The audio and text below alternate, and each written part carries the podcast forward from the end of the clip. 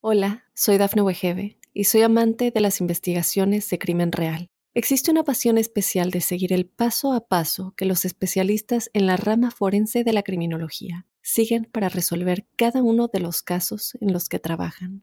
Si tú, como yo, eres una de las personas que encuentran fascinante escuchar este tipo de investigaciones, te invito a escuchar el podcast Trazos Criminales con la experta en perfilación criminal, Laura Quiñones Orquiza, en tu plataforma de audio favorita. When I play the new Pick 5 from the Virginia Lottery, I pick my numbers using my magic wheel. Normal wheel. It's magic to me, Liz. Win up to $50,000. Play in store, in app, or online today. Visit VALottery.com slash pick 5. Buenos días, buenas tardes, buenas noches, depende a qué hora le estén dando play a este nuevo episodio de la tercera temporada de La Huella OVNI. El número 4 ordinario, si contamos el especial, este es nuestro capítulo número 5.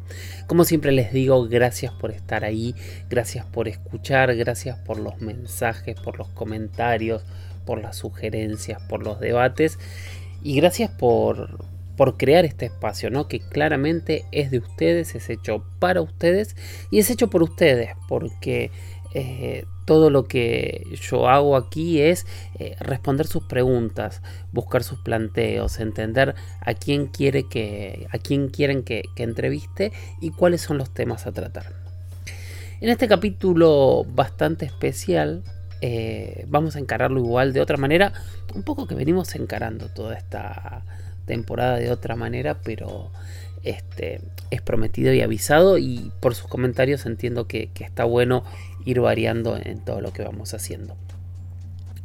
Les voy a contar y voy a hablar un poco lo que tuve que, exponer en el último Congreso Internacional en, en Capilla del Monte, en Córdoba, en Argentina, en enero, cuando de manera maravillosa y súper generosa eh, me invitaron a, a, ser parte de este, de este evento que, que tuvo a personajes en, en, temporadas anteriores, este, como decir a Fabio Serpa, a JJ Benítez, y que cerró el, el, último congreso, eh, la gran Paola Harris, que es donde yo compartí escenario con ella, con un montón de gente, gente maravillosa, gente que realmente sabe mucho, mucho en el medio. Para mí fue un honor y, y fue una exageración, porque de verdad era gente para mí que realmente sabía mucho, el público sabía mucho y, y, nada, la verdad que debo confesar que estuve un poco nervioso, pero contento. Ricardo González, que ya lo conocen, que ya lo hemos entrevistado, fue quien me invitó a participar al Congreso y él me pidió hablar de dioses antiguos. Un tema que yo manejo bastante, sobre todo los dioses americanos, por todos los documentales que he realizado. Yo hice una serie que se llama La batalla de los dioses, en donde tuve que investigar diferentes eh, mitologías americanas, eh, donde tuve que buscar narraciones, historias de los dioses. Además, a lo largo de, mi carrera, de mi vida, me ha tocado muchas, muchas veces eh, estar con, diferentes antropólogos, estar en, lugares este, claves de, ruinas americanas en diferentes puntos del continente y bueno, también por supuesto para eso y para escribir los guiones he tenido que más allá de conversar con, esta gente que sabe mucho, eh, investigar y leer, investigar y leer. Y en estos temas, que obviamente saben ustedes que he participado también en, en, la versión local de alienígenas ancestrales, en estos temas siempre hay un punto y ese punto es preguntarnos si realmente hay o no hay eh, claves de algún tipo de incidencia extraterrestre, de eh, historia de, alguna civilización exógena a la Tierra que haya ayudado a estas civilizaciones. Siempre la, manera más fácil y más este, sencilla de, decirlo, que lo hemos hablado creo que desde el capítulo 1 o 2 de, este podcast, hace más de 100 capítulos atrás, es, eh, estos pueblos lograron cosas que para nosotros hoy son imposibles. Entonces, si estos pueblos lograron cosas que para nosotros son imposibles, lo más probable es que alguien los haya ayudado. Esa es este, la primera inferencia. Después la segunda inferencia es por qué hay eh, aviones de oro dibujados o, esculpidos en oro, mejor dicho. Por qué hay este, grandes este, eh, imágenes que parecen naves extraterrestres. ¿Por qué? ¿Por qué? ¿Por qué? ¿Por qué? Bueno, y sobre eso va a dar este, mi charla de hoy. Para mí es muy importante explicar como primer punto que no siempre todo lo que vemos es lo que creemos que estamos viendo.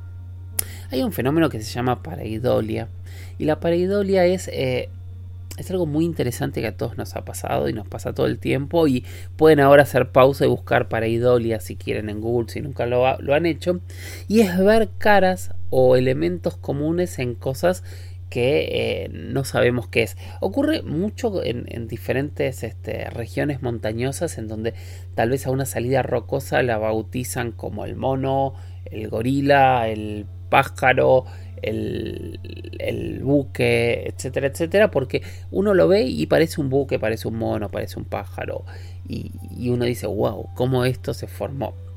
Usualmente este tipo de cosas son casualidades, no es que sean tan tan parecidas, pero nuestra cabeza con ciertos puntos nuestro cerebro genera cosas que conozcamos. Igual la pareidolia más conocida es las caras.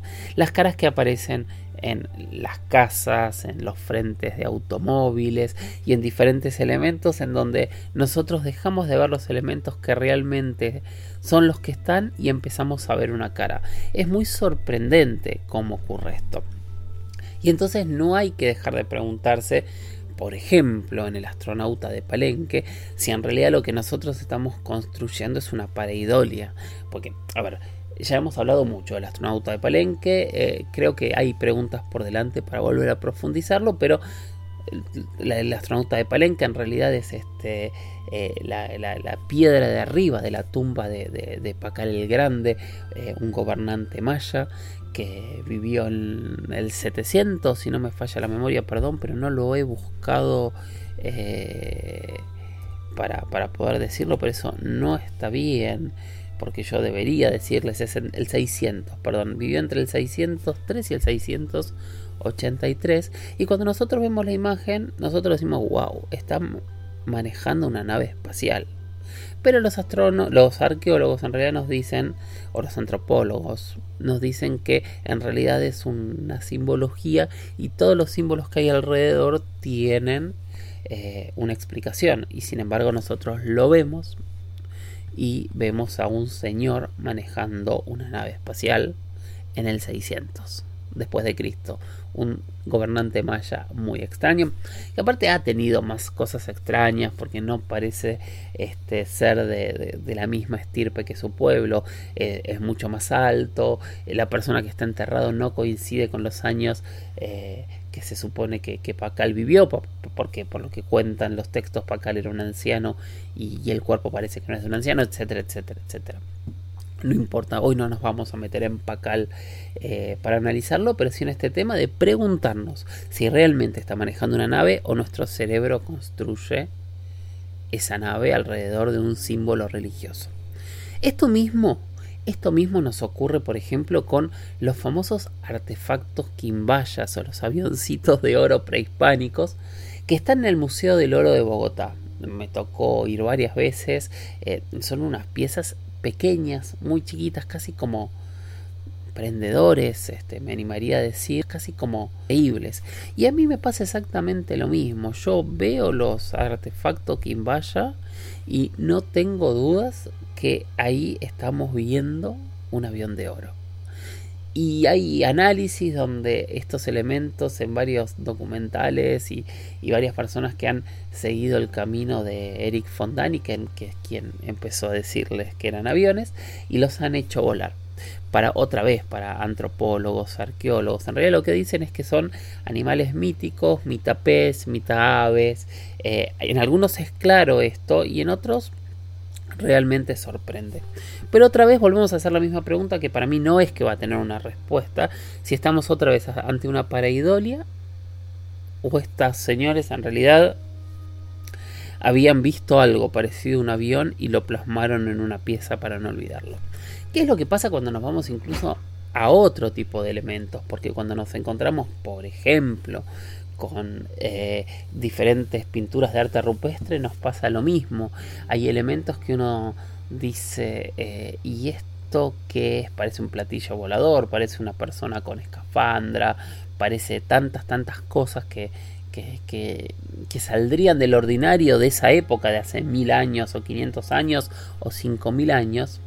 Y sin embargo muchas veces dicen, no, es simbólico. Y después esta misma gente trabaja otro tipo de imágenes en donde se ve una cacería perfecta o se ven elementos en donde lo simbólico se cae. Y entonces es raro entender si en realidad estaban plasmando algo que veían o era algo simbólico. Bueno, este es el primer punto porque me parece que tenemos que tener siempre estas dos miradas. Y estas dos miradas requieren algo que para mí es muy importante, que es en el pasado nunca debemos tomar conclusiones rápidas ni hablar de que algo es extraño, ni que algo está eh, dentro de, un contexto paranormal.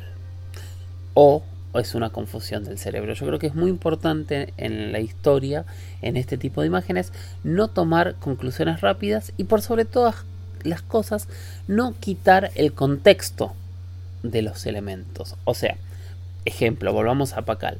Si cuando hablamos de Pacal nos explican que cada uno de los elementos que están a su alrededor tiene un sentido y cada fragmento tiene un sentido, eh, hay un contexto alrededor de eso para entender. También hay un contexto del cuerpo que se encontró y también hay un contexto que todo análisis siempre es parcial. O sea, obviamente siempre es mejor antes de ir a hipótesis de cuestiones paranormales, difíciles, increíbles, descartar todo concepto lógico, normal y creíble, para cuando eso se elimina, empezar a trabajar con, el otro tipo de, de, hipótesis. Esto siempre, no solo en la historia, sino absolutamente en todos lados. Pero hay elementos que a mí siempre me han llamado la atención dentro de estas conclusiones rápidas. Y uno de los puntos que no es americano, pero que para mí es maravilloso y que también habla en este, en este congreso, es lo que ocurre en la Biblia.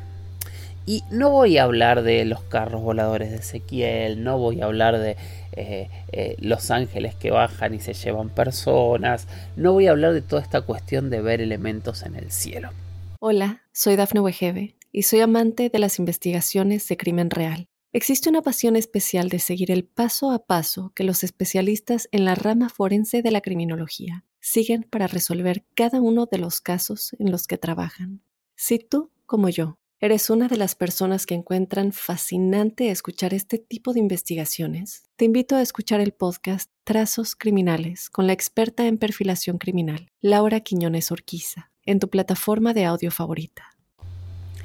Quiero hablar de los milagros en la Biblia. Obviamente lo voy a hacer con mucho respeto eh, y quiero que lo entiendan que lo único que voy a hacer es una especie de, hermenéutica distinta. La hermenéutica es la ciencia que, estudia la, la, Biblia. Lo que yo voy a hacer ahora es de alguna manera leer o entender algunos lugares de la Biblia, que no voy a leer de ninguna manera los textos aquí, pero espero que ustedes los comprendan y si no les propongo que los busquen para tratar de entender qué es lo que ocurre. Elementos extraordinarios. La Biblia está llena de relatos que se supone que justamente son cuestiones paranormales, fantásticas. Estos elementos paranormales y fantásticos son relatos que justamente la Biblia habla de que son los símbolos que no dan explicación. Sin dudas, el primer no, no los voy a dar en orden, pero uno de los símbolos más extraños y sorprendentes es la concepción virginal de María. Es un milagro, ¿no? O sea, se supone que esto igualmente no, es algo que, que está en un primer punto de la... Es un elemento que se eh, que, se propone y, pasa a ser parte de los dogmas de fe en el concilio de Nicea en el año 300 y algo, 325, que es la formación oficial de, de la Iglesia Católica. Bueno, en ese momento claramente y hasta hace no tanto tiempo, hablar de una concepción virginal claramente era un milagro inexplicable. Ahora yo pregunto, ¿hoy puede haber concepciones virginales? Y las concepciones in vitro son concepciones virginales o pueden llegar a ser concepciones virginales, así que tendríamos que decir que sí. Uno de los milagros más famosos de Jesús para, seguir adelante eh, ocurre en, una playa donde se juntó mucha gente a escucharlo y en un momento le dice a sus apóstoles que les den de comer a, toda la multitud que está y les dicen que tienen tres panes y siete pescados o siete pescados y tres panes, no lo recuerdo. Eh, los apóstoles le dicen que es imposible, él les da una indicación y resulta que comieron todos y sobró comida. O sea, es el milagro de la multiplicación de los panes. Pregunto, ¿hoy la, em, la, la industria alimenticia multiplica comida? Claro que multiplica comida. Segundo milagro que la ciencia puede responder. Otro de los milagros más famosos que existe y que hay en la Biblia es la resurrección de Lázaro. La historia es así, Lázaro era un amigo de Jesús, eh, hermano de Marta y de María. Parece que Lázaro en un momento se enferma, lo mandan llamar a Jesús, pero Jesús no acude rápidamente y cuando llega su amigo está muerto. Le dicen que hace tres días que está enterrado en un sepulcro. A Jesús no le importa, cuentan, llega hasta la hasta la puerta del sepulcro, pide que abran el sepulcro y desde la puerta del sepulcro él dice esta frase ya hoy más que famosa que dice Lázaro levántate y anda. Y Lázaro se levantó y fue al encuentro con Jesús y es uno de los milagros más sorprendentes de la Biblia. Ahora yo pregunto, en cualquier hospital de cualquier parte del planeta, Hoy no reviven gente todos los días. No hay gente eh, que parece muerta, incluso en, comas profundos, que de golpe revive. No, no se hacen resucitaciones todos los días. Entonces yo me animaría a decir que sí, señores. También la ciencia hoy puede revivir gente. Siguiendo adelante tenemos toda la historia de Sodoma y Gomorra castigadas por Dios y que una lluvia de meteoritos, una lluvia de fuego en realidad las destruyó, que lamentablemente lo estamos viendo en cualquier guerra, ¿no? Hoy podemos bombardear con, con lluvia de fuego y destruir cualquier ciudad del planeta. Podemos hablar prácticamente de cualquier hecho sorprendente de la Biblia. Se me ocurre otro que es este Moisés. Moisés se encuentra con Dios lo que describen los antiguos textos es que eh, él ve una zarza, una planta, una zarza eh, que tenía una luz todo el tiempo. Es la famosa zarza ardiente. Cuando se acerca a esta planta que tenía una luz muy fuerte, la luz le habla. Obviamente hoy podemos generar una luz que dure horas y horas y colocando cualquier tipo de, dispositivo podemos hacer que esa planta no se escuche.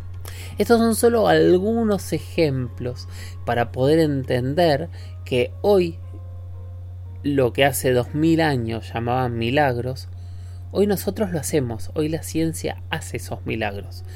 Nada, es solo una pregunta, ¿no? ¿Es fuera algo fuera de contexto? ¿O era un contexto que no entendían y catalogaban como milagros algo que con algo... La Chicuotl.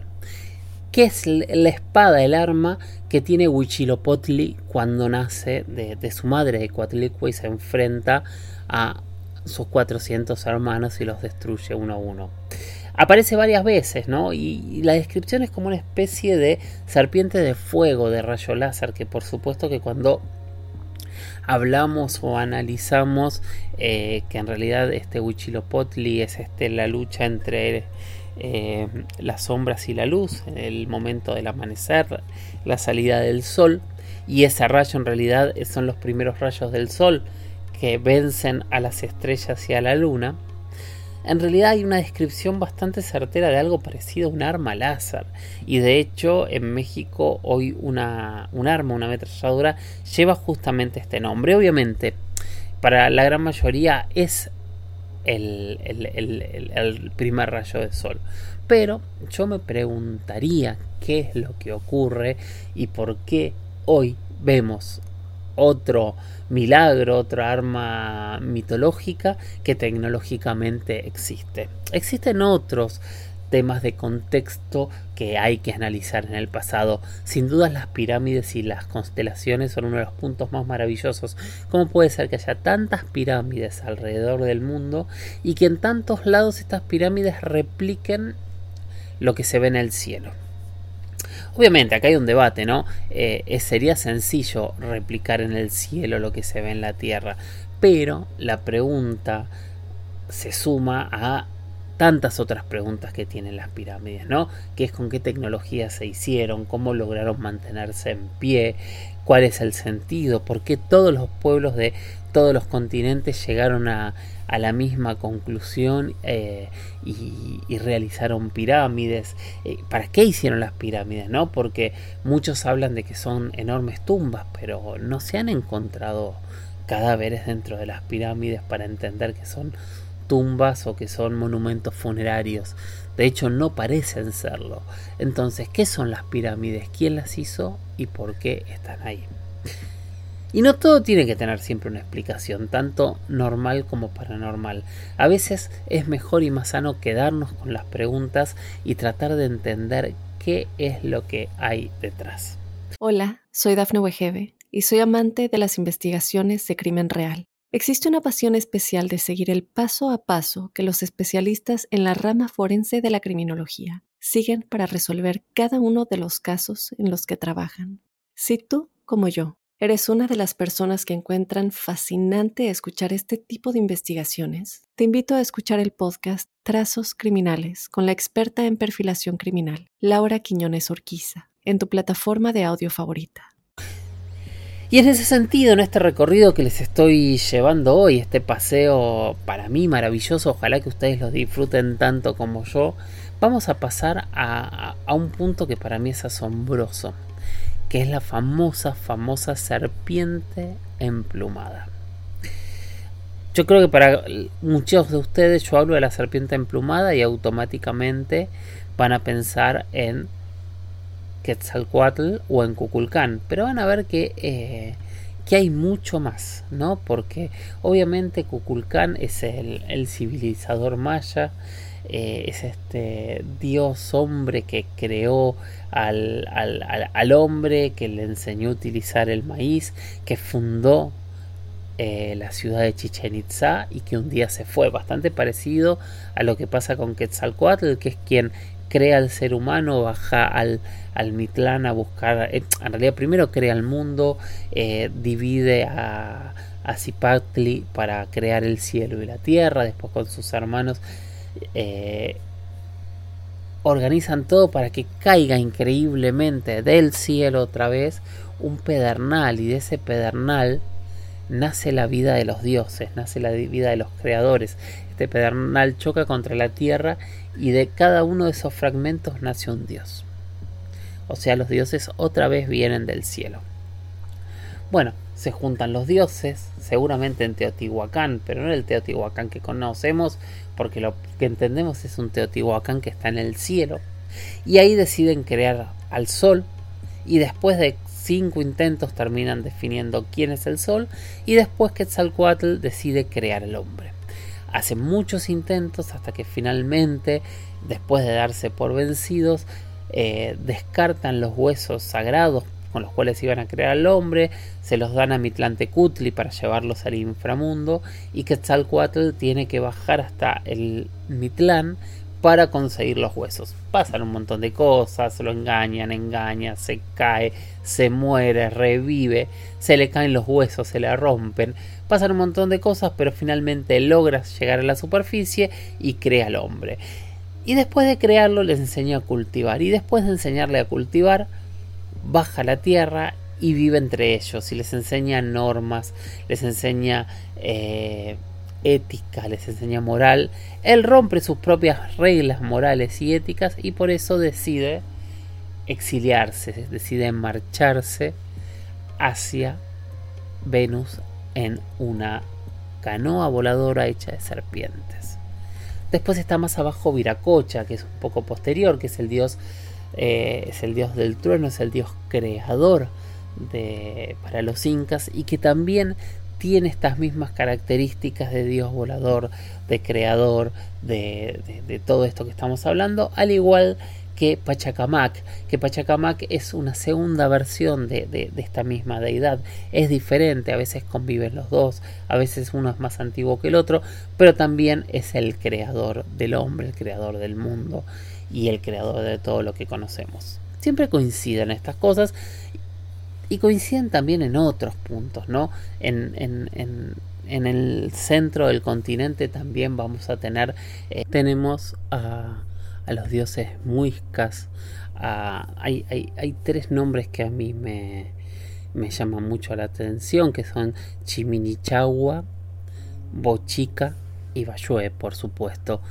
Eh, y estos tres dioses son muy interesantes porque otra vez son dioses que de alguna manera están relacionados con el cielo, están relacionados con la creación, están relacionados con crear al hombre, con darles tecnología, con, con estar, con volver, con, con llegar y con irse hacia las estrellas o irse hacia el cielo, prometiendo un día volver. Entonces vamos a ver que en todas las culturas antiguas vamos a tener exactamente este mismo concepto, este mismo, eh, ¿cómo decirlo? Este mismo, eh,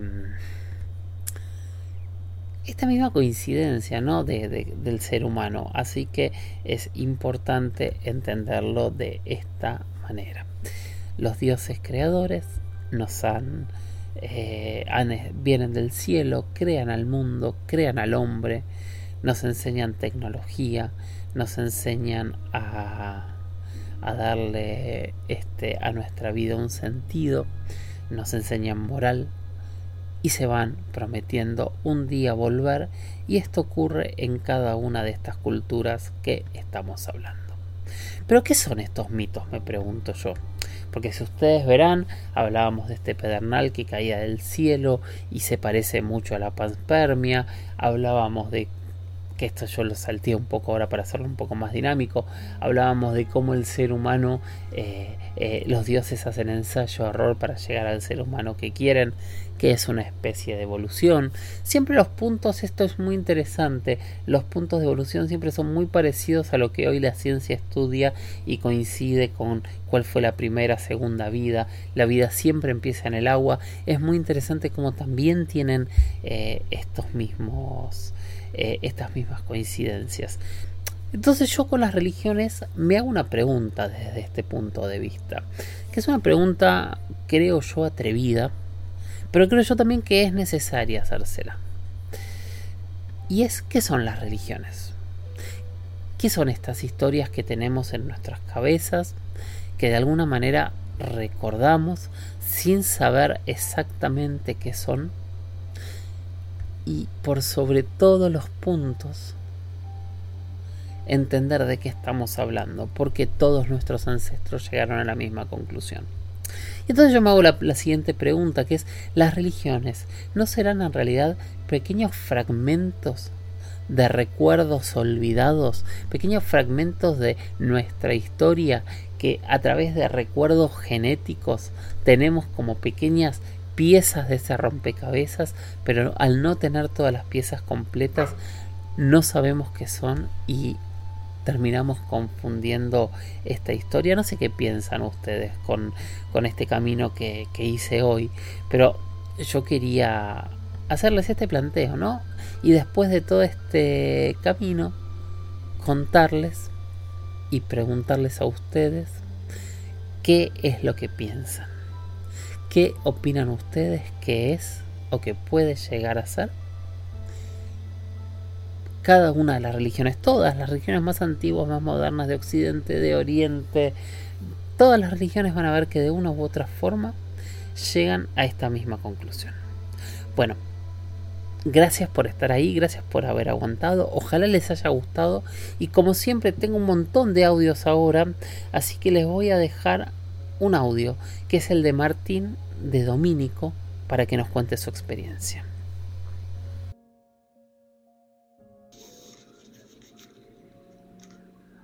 Hola, soy Martín de Domínico y quiero contar mi experiencia que me pasó acá en mi casa. Eh, salí al fondo de mi casa un día tipo 8 de la noche y estaba distraído y al mirar el cielo vi un triángulo gigante que solo podía ver el contorno, que era brillante pero se transparentaba, como que se hacía invisible. Pero lo pude ver, fueron segundos. Y cuando le quise avisar a mi hermano, volvimos y ya no estaba más. Pero era inmenso. La experiencia estuvo muy buena. La primera vez que veo algo así, tan patente.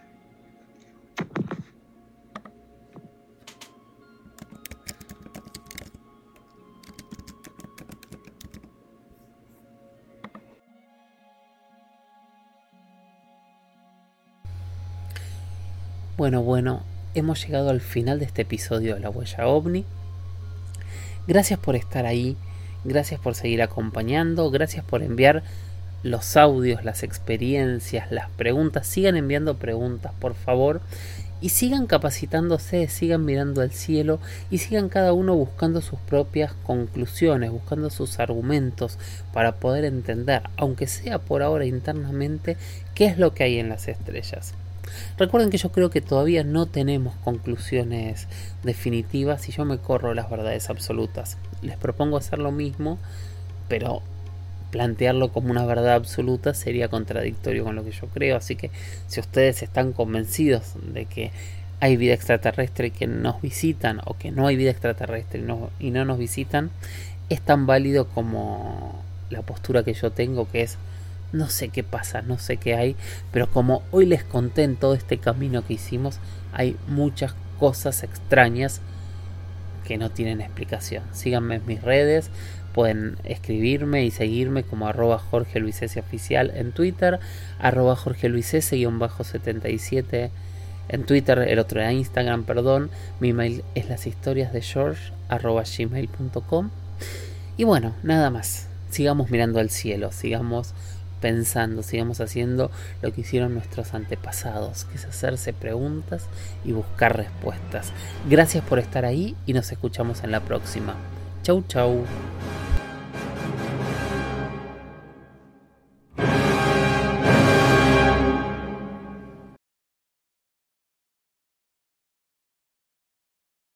Hola, soy Dafne Wegebe y soy amante de las investigaciones de crimen real. Existe una pasión especial de seguir el paso a paso que los especialistas en la rama forense de la criminología siguen para resolver cada uno de los casos en los que trabajan.